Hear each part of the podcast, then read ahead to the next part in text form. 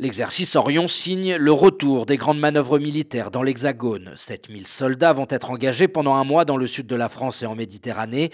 Des parachutages et des débarquements amphibies dans la région de Sète et de Castres vont être menés. Cette opération doit montrer la capacité des armées françaises à entrer en premier sur un territoire hostile et très bien défendu.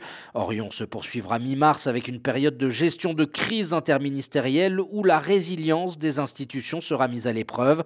Avant un retour au printemps, sur le champ de bataille dans le Grand Est.